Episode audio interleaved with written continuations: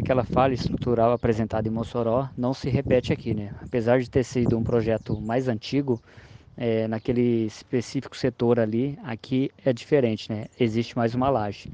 Em contrapartida, né, foram feitas um pente fino em toda a unidade e não foi encontrado nada semelhante ao caso lá de Mossoró, questão de vergalhão solto, entre outros problemas, né?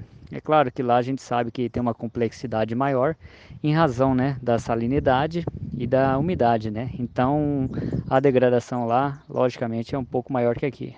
Sobre as câmeras, aqui elas funcionam na sua totalidade, são câmeras digitais em HD, né? Muito mais atuais que as apresentadas em, em Mossoró, que foram trocadas, né? Nesse meio período de tempo. Inclusive até o ano passado foi a última troca.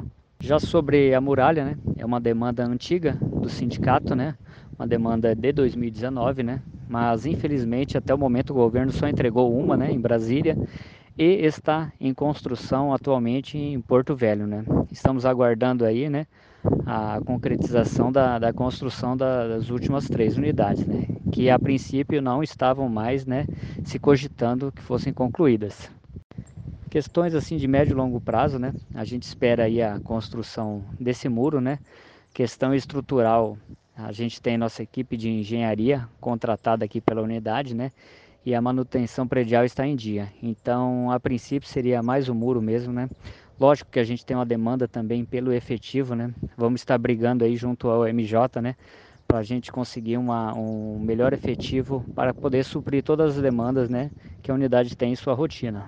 O efetivo, né? Da unidade aqui, é, ele é feito somente por servidores policiais penais federais de carreira. No momento não existe nenhuma outra força, né? Nos dando suporte. E como representante sindical, né, eu venho aqui expor a público que hoje não temos efetivo suficiente para cumprir a demanda, né? Então, por mais que já tenha essa promessa do governo de chamar 80 policiais excedentes do último concurso, atualmente não temos policiais suficientes para cumprir com todos esses procedimentos previstos, né? Vamos ver qual vai ser a solução.